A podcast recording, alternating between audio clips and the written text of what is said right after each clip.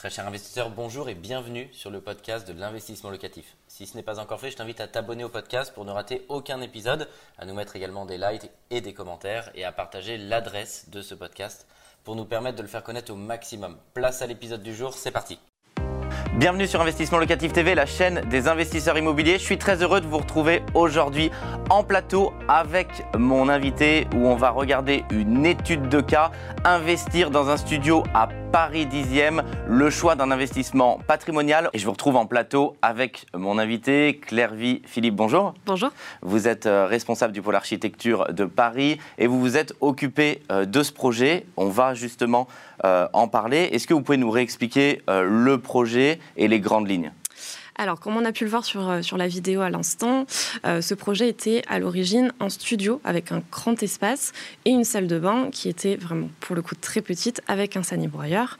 Euh, on était sur une superficie de 22 mètres carrés et on a effectivement proposé à la cliente de le passer en T2 pour avoir une meilleure rentabilité à la, à la, à la location. Il était très vétuste, c'est ça? Exactement.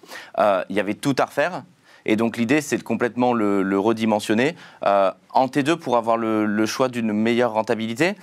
Les enjeux sur ce type de rénovation, quand on récupère comme ça un bien qui est complètement vétuste, par quoi on commence? Alors là, pour le coup, euh, le gros enjeu sur ce projet, c'était effectivement de le remettre aux normes. C'est-à-dire qu'aujourd'hui, euh, comme on l'évoquait, sur cet appartement, nous avons trouvé une colonne d'Ovan sur laquelle aujourd'hui nous sommes obligés de nous raccorder. À partir du moment où nous avons deux colonnes sur un appartement, nous sommes obligés de séparer les eaux usées et les ovanes. Donc ça, c'était une grosse partie de notre travail. Nous avons également dû remettre l'appartement aux normes sur la partie électrique, puisqu'effectivement, le compteur et le disjoncteur étaient à 2 mètres, ce qui aujourd'hui est interdit puisqu'on doit les passer à 1m80 pour une question de sécurité. Un autre enjeu sur ce type d'appartement, c'est effectivement de pouvoir en fait installer euh, autant de fonctionnalités dans un petit espace. C'est-à-dire qu'aujourd'hui, on a des standards à respecter pour une location en meublé. Il a fallu effectivement pouvoir euh, installer toutes, ces fonctionnalités dans, ces petits espaces avec une cuisine ouverte sur le séjour, une chambre avec la fonctionnalité rangement et une salle de bain fonctionnelle c'est très technique, euh, tout ce que tu viens de nous dire. On voit euh, vraiment finalement la difficulté à, mener euh, ce projet à bien. Est-ce que vous pouvez nous expliquer à quel moment vous récupérez les clés, à quel moment les travaux débutent, comment est-ce que ça se passe entre le pôle chasseur Est-ce que finalement vous démarrez tout de suite le chantier après avoir récupéré les clés? Alors, nous, notre travail commence vraiment en amont de la signature, c'est-à-dire qu'on a une première partie, une première visite sur lesquelles on va pouvoir effectivement se rendre compte et faire un état des lieux de l'appartement le jour de cette visite, où effectivement on peut prendre le relevé de cote, effectuer la proposition d'aménagement avec la cliente, faire les choix des matériaux, budgétiser l'ensemble de ce projet. Suite à cela, effectivement, il y a la signature entre le chasseur et, euh, et, et le propriétaire.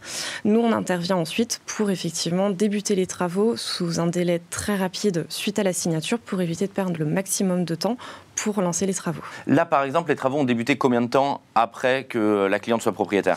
Ici, on a dû approximativement commencer deux semaines après la signature de l'acte authentique. Ouais, donc c'est effectivement, euh, c'est effectivement très court. On est sur un prévisionnel, ce type de chantier, euh, studio, Paris 10e, une vingtaine de mètres carrés, ça dure combien de temps? On est sur un délai de trois mois, euh, tout compris en partie démolition, rénovation complète et la mise en place du mobilier.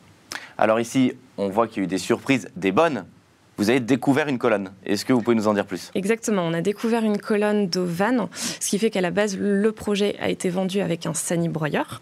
Euh, la cliente l'a accepté parce que ce sont forcément des contraintes supplémentaires pour le futur locataire.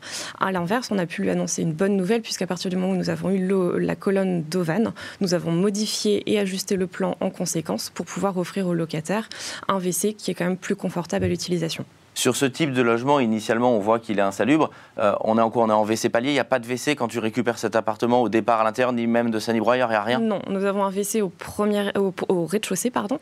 Euh, mais il s'avère que dans l'appartement, nous ne sommes pas, euh, nous n'avons pas de, WC. Et cet appartement est au premier étage. Donc historiquement, les locataires en fait descendent et vont au rez-de-chaussée pour aller au WC. C'est ça. On était sur une ancienne loge de gardien pour, pour expliquer l'histoire du projet Et quel conseil tu pourrais donner aux téléspectateurs euh, pour que ce type de chantier soit un succès? Parce qu'on le voit, tu donnais euh, beaucoup de contraintes techniques, et, c'est bien sûr ça pour que le chantier soit, viable et se passe bien.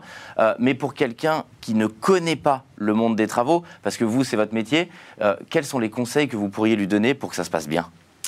Alors pour moi, il y a, deux, conseils effectivement euh, qui sont très importants pour donner une bonne ligne de conduite au bon déroulement du projet. C'est effectivement faire un bon état des lieux, ce qui nous permet euh, d'anticiper le budget mobilier et de pouvoir respecter euh, l'enveloppe qui a été allouée et annoncée au client. ensuite, il s'avère que comme je le disais, le suivi de chantier est quand même quelque chose de primordial. Il permet effectivement de, faire avancer le bon déroulement, de contrôler l'avancement du projet pour pouvoir respecter les délais. Parce que là, il y a des rebondissements. À la fois, on trouve une colonne. Euh, vous nous parliez aussi de, l'arrondi, ça épouse la cage d'escalier. Ce qui a aussi du, cachet, parce que le but, j'imagine, c'est aussi de le faire ressortir. C'est quoi le but? C'est de jouer avec des, contraintes pour finalement les faire ressortir comme un point positif à la fin dans, le chantier? Exactement. Nous, aujourd'hui, en architecture d'intérieur, euh, on a des contraintes qui sont effectivement d'avoir la base de notre bâtiment sur lesquels on va s'appuyer. Là, pour, euh, pour, pour le coup, sur cet appartement, nous avions effectivement un arrondi qui était présent puisque l'escalier est tâtonnant dans la cage d'escalier euh, juste à côté de l'appartement.